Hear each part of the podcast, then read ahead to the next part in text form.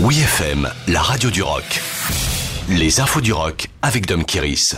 Suggs et Paul Weller en duo deux figures emblématiques du rock britannique, le chanteur de Madness Suggs et Paul Weller ont enregistré ensemble le single Who Do You Think You Are?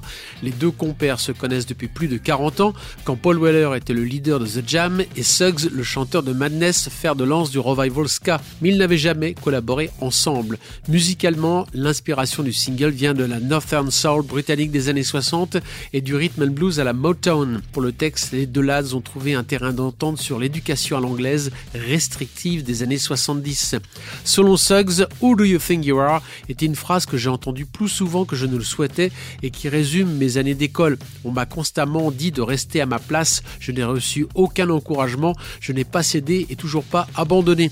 Dans le communiqué, il poursuit en racontant sa collaboration avec Paul Weller. Discuter avec Paul m'a rappelé ses expériences. Nous avons tous les deux trouvé de l'enthousiasme et un but dans la vie grâce à la musique et cela nous a aidés.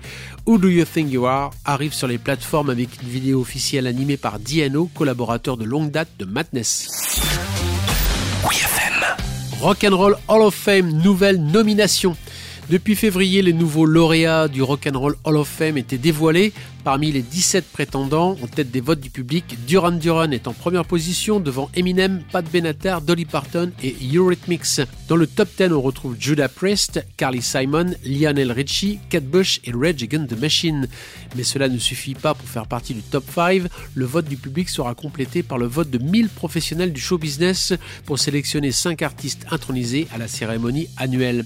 Pour être éligible à la prestigieuse institution, les artistes doivent avoir au minimum 25 ans de carrière au compteur. Cette année, on a surtout entendu parler de Dolly Parton qui avait refusé d'être lauréate, mais elle est revenue sur sa décision. Quand j'ai réagi de cette façon, je pensais que le Rock and Roll Hall of Fame était destiné aux gens qui font du rock et j'ai découvert dans un deuxième temps que ce n'était pas nécessairement le cas. J'avais la sensation de prendre la place de quelqu'un qui le mérite et je ne me suis jamais considéré comme une artiste rock, mais je vois maintenant que c'est bien plus que cela. L'icône de la musique country à 76 ans a accepté sa promotion comme l'avait fait avant elle Johnny Cash et Chet Atkins. Retrouvez toutes les infos du rock sur wfm.fr.